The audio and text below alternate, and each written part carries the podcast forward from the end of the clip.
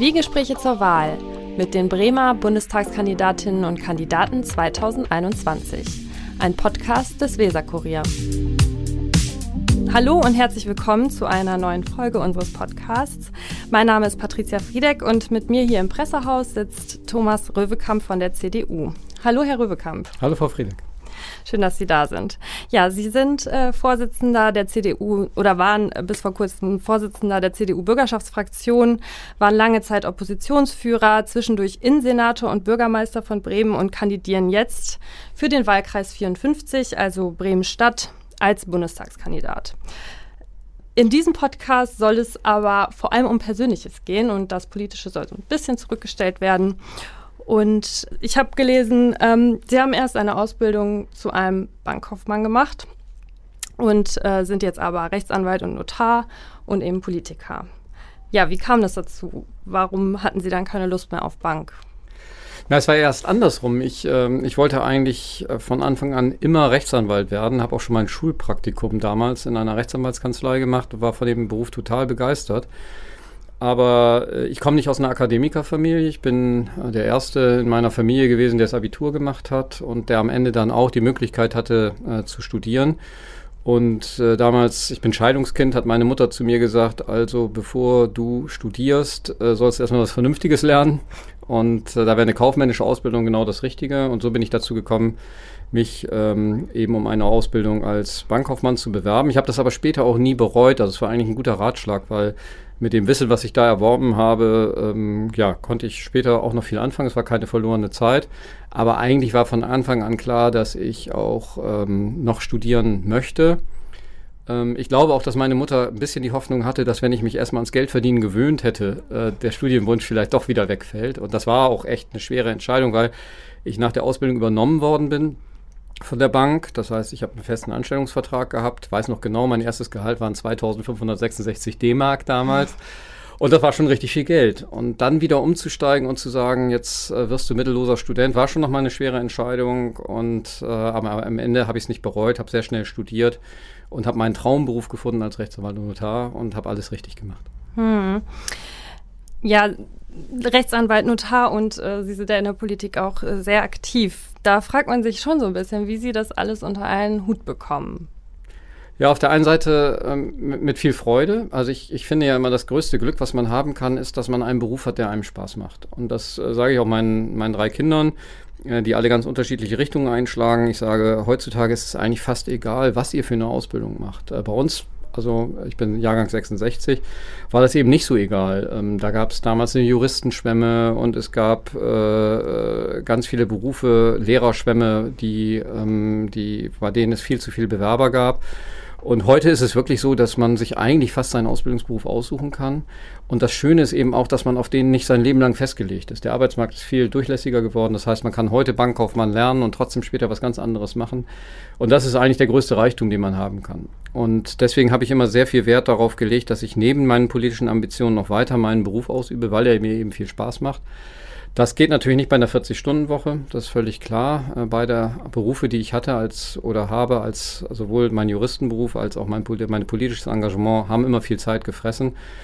Das kann ich nicht alleine, sondern das habe ich mit einer verständnisvollen Familie geschafft. Insbesondere meine Frau hat natürlich viel abgefangen und auch mitgeholfen, aber das habe ich auch geschafft, weil ich immer sowohl in der Politik als auch in der Kanzlei gute Teams um mich herum hatte. Ich kann viel delegieren, äh, ich setze viel auf Teamarbeit und da hat es dann am Ende gut funktioniert, wenn man es über viele, viele Jahre dann noch macht. Hm. Und wie finden Sie da Ihren Ausgleich? Ich kann echt gut abschalten, muss ich sagen. Also es ist wirklich so, also früher habe ich ja noch in Bremerhaven gewohnt, da war natürlich so die, die halbe, dreiviertel Stunde Fahrzeit immer ideal, um ähm, abzuschalten. Ich bin auch jemand, der nicht im Auto telefoniert hat. Also ich habe äh, wirklich, bin ins Auto gestiegen, habe das Radio angemacht und bin nach Hause gefahren und kam dann aber mit dem Tag abgeschlossen auch zu Hause an. Also meine Kinder sagen heute noch, die sind ja alle schon, äh, schon volljährig und erwachsen, die sagen, ja, du warst wenig da, aber wenn du da warst, warst du eigentlich gleich von der ersten Minute an und auch voll für uns da. Und äh, das habe ich gelernt und trainiert. Also ich habe ganz selten, dass ich irgendwie noch Sachen aus dem Tag irgendwie gedanklich oder sogar irgendwie in Papierform mit nach Hause genommen habe. wenn ich zu Hause war, war ich zu Hause. Und ähm, das hat wirklich sehr gut funktioniert. Und ähm, so habe ich auf jeden Fall durch Abschalten, habe ich, glaube ich, ähm, viel Zeit dann auch zu Hause wieder gewinnen können. Aber es bleibt natürlich trotzdem nicht aus, dass man sich einschränkt, was äh, Umgang mit Freunden, Treffen mit Freunden und so weiter trifft, betrifft. Das ist schon, schon weniger geworden. Und auch in der Woche äh, mit den Kindern, als sie noch klein waren, ähm, war das eher die Ausnahme, dass ich abends mal zu Hause war. Dafür war ich am Wochenende in der Regel meistens immer mit ihnen äh, zusammen auch unterwegs. Also von daher, ja, es hat Einschränkungen gegeben, aber ähm, am Ende hat das einigermaßen gut funktioniert und geklappt. Hm. Eine große Leidenschaft von Ihnen ist ja das Laufen bzw. das Joggen. Äh, wie häufig machen Sie das so? Ja, im Moment habe ich mir vorgenommen, die Strecke von der Haustür bis zum Reichstag in Berlin einmal zu Fuß zu schaffen. Okay. Das äh, sind zu Fuß 340,8 Kilometer oder sowas und das will ich in acht Wochen schaffen. Das ist ein ehrgeiziges Ziel und deswegen laufe ich im Moment tatsächlich drei bis viermal die Woche. Ähm, ich mache das ja auch als Format, wo ich mich äh, treffe mit Menschen, die sich auf Facebook bei mir bewerben und sagen, sie wollen mal mit einem Politiker oder mit mir persönlich eben auch ins Gespräch kommen und sind selber Läufer. Und dann hat es schon ein paar Läufe gegeben, wo ich eben mit Menschen ähm, auch zusammengelaufen bin im Rhododendron Park oder ähm, am Werdersee. Ähm, wo wir dann eben auch dieses Gespräch genutzt haben. Das ist eigentlich die Idee. Das heißt, im Moment ist es viel, aber normalerweise würde ich sagen, so übers Jahr verteilt wenn ich nicht gerade für Berlin kandidiere, laufe ich auf jeden Fall zweimal die Woche. Okay, ja, Sie sprechen ja schon ganz ambitioniert von Ihren Plänen. Ähm, Sie kandidieren für den Bundestag in Berlin. Ähm, wie möchten Sie das mit Ihrer Familie und Ihrem Beruf vereinbaren? Ja, meine, meine Kinder sind alle schon eigentlich aus dem Haus. Also zwei studieren auswärts, der dritte macht gerade Abitur ähm, und äh, wird dann auch eine Ausbildung beginnen und dann auch nicht mehr zu Hause wohnen. Das heißt, ähm, mein Zuhause besteht dann wahrscheinlich ab nächstem Jahr äh, aus meiner Frau und mir. Und wir haben das äh, intensiv miteinander beraten. In der Vergangenheit wäre das für mich nicht in Frage gekommen. Also als die Kinder noch zu Hause gelebt haben, dann auch noch die wenige Zeit, die man dann zu Hause tatsächlich hat, ähm, auf Berlin und Bremen aufzuteilen. Das wäre nicht mein Leben gewesen und deswegen habe ich auch nie ernsthaft mich mit dem Gedanken beschäftigt, ähm, für den Deutschen Bundestag zu kandidieren. Jetzt haben meine Frau und ich auch gewisse Freiheiten. Ähm, auch sie arbeitet nicht in Vollzeit und ist flexibel und deswegen haben wir uns das gemeinsam gut überlegt. Ähm, vielleicht wäre noch ein Jahr mehr gut gewesen, weil unser Sohn dann endgültig durch gewesen wäre mit der Schule. Aber der Wahltermin steht jetzt am 26.09. und deswegen ist es eine gemeinsame Entscheidung von Familie und insbesondere meiner Frau und wir werden das auch gemeinsam dann entsprechend umsetzen und auch gemeinsame Zeit auch in Berlin verbringen. Hm. hm. Ja, ein ganz aktuelles Thema ist ja das Wahlplakat der CDU. Äh, da sind Sie mit dem Satz abgebildet, große Ohren können gut zuhören. Und in diesem Zuge haben Sie erzählt, dass Ihre Mutter in ihrem Kleinkindalter Ratschläge bekam, sie solle sie lieber auf der Seite schlafen lassen als auf dem Rücken. Wie häufig werden Sie heute noch auf Ihre Ohren angesprochen?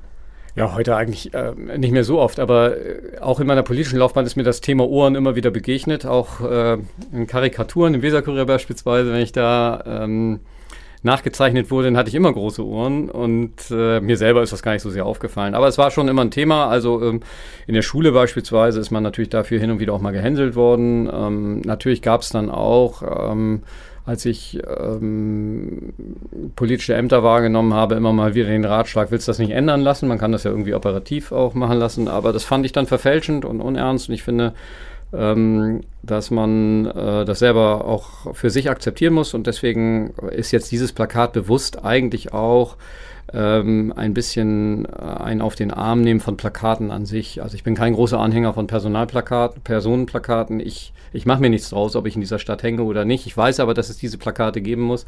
Aber wenn es sie schon geben muss, dann können sie auch ein bisschen lustig sein. Das war einfach die Idee, die dahinter steckt. Und Sie haben jetzt für sich die Lösung der Selbstironie gefunden. Ja, ich bin sowieso eigentlich jemand, der gut auch äh, über sich lachen kann. Also ich kann auch über andere lachen, klar. Ich kann über Fehler lachen, ich kann über mich selber lachen. Wir machen in der CDU auch immer einmal im Jahr äh, aus unseren Videoaufnahmen, die wir im Jahr gemacht haben, so Outtakes, die wir auf, der, auf unserer Weihnachtsfeier zeigen. Da habe ich auch ganz oft mit ganz merkwürdigen Dingen dabei. Wir haben die jetzt auch mal auf die Homepage gestellt, so ein paar Outtakes von unseren Abgeordneten. Also von daher, ja, Ironie gehört immer dazu und Spaß, finde ich, gehört auch dazu. Insbesondere, wenn das stimmt, was ich sage, dass man eigentlich auch Freude an seinem Beruf haben sollte. Ja, das war doch ein schönes Schlusswort. Ja, vielen Dank, Herr Röwekamp, dass Sie hier waren für das Gespräch. Friedrich, vielen Dank. Und für unsere Zuhörerinnen und Zuhörer, alle weiteren Folgen unseres Podcasts finden Sie auf der Website des Weser Kurier und auf Spotify unter dem Namen Zwiegespräche zur Wahl.